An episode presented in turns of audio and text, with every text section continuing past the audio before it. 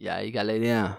Está tudo? Está tudo ótimo. Bem, eu sei, estranho, como é que eu ainda estou vivo? O que é que se passou? O que se passou foi que eu não podia escrever o podcast da semana passada, não podia sequer ter ideias, porque estava muito ocupado a escrever uh, o discurso do funeral dos meus avós. Não, eles não morreram ainda, mas prevejo que esteja para breve, porque devido a problemas com os carros aqui da família, tive que andar com o carro do meu avô. E eu não estava pronto para o perigo que aquele carro constitui, para mim e para os outros. Começa com o facto de ser um carro que não deixa sentir o asfalto. Ou seja, nós não sabemos se estamos a andar de carro ou de helicóptero. Um, não sabemos se sabemos de estacionar ou aterrar. E os próprios arrumadores de carros não sabem se são de pedir uma moedinha por dizer está bom chefe ou se iam de ir buscar as luzes para dizer que é seguro aterrar ou não. Depois, é um carro que, pronto, no mundo automóvel tivemos primeiramente aquela direção que puxava pelo braço, que nós para virar o carro tínhamos que fazer uma força hercúlea.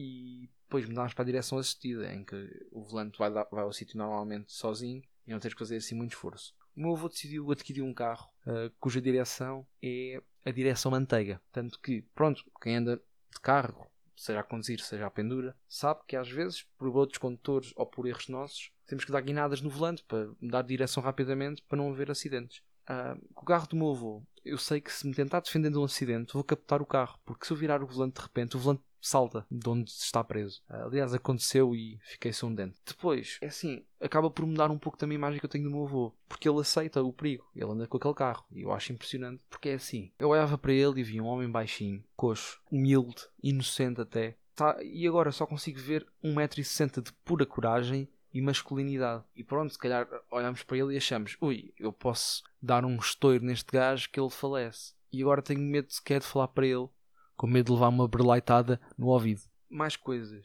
tenham acontecido estranhas. Pá, estou farto de ver nas redes sociais uh, casais que gostam bem de mostrar que se amam. Normalmente isso é falso, mas enfim. Uh, o que eles fazem muito também é mostrar as prendas que dão uns aos outros. E eu tenho a dizer que as prendas de casais andam muito fracas. Do género. Uh, o que vejo muito é o posicionamento do Corpos Celestes no dia em que eles conheceram ou começaram a namorar, que é uma prenda duvidosa. Para já, o registro em si será verdadeiro depois, uh, se existir um desastre aéreo, se o avião for com os porcos, vai aparecer lá. E depois também, se pensarmos bem, há tanta coisa que se pode fazer, tanta coisa que se pode dar, e é isso que escolheram.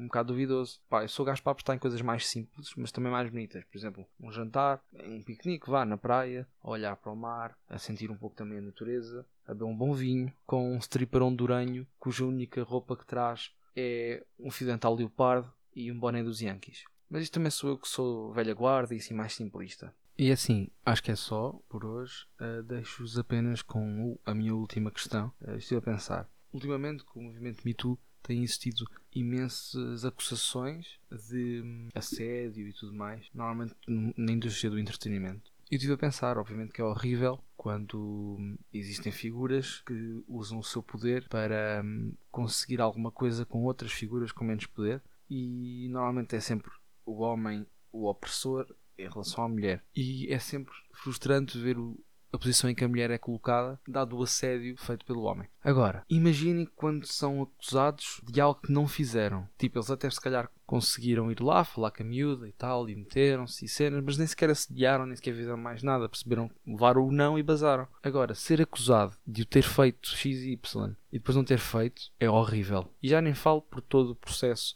judicial, um, mas mais porque eles vão ter provavelmente que, em alguma altura da vida, chegar ao pé dos seus amigos e dizer: E ah, puta, eu não saquei. Pronto. Beijinho às vossas mães, se forem claro.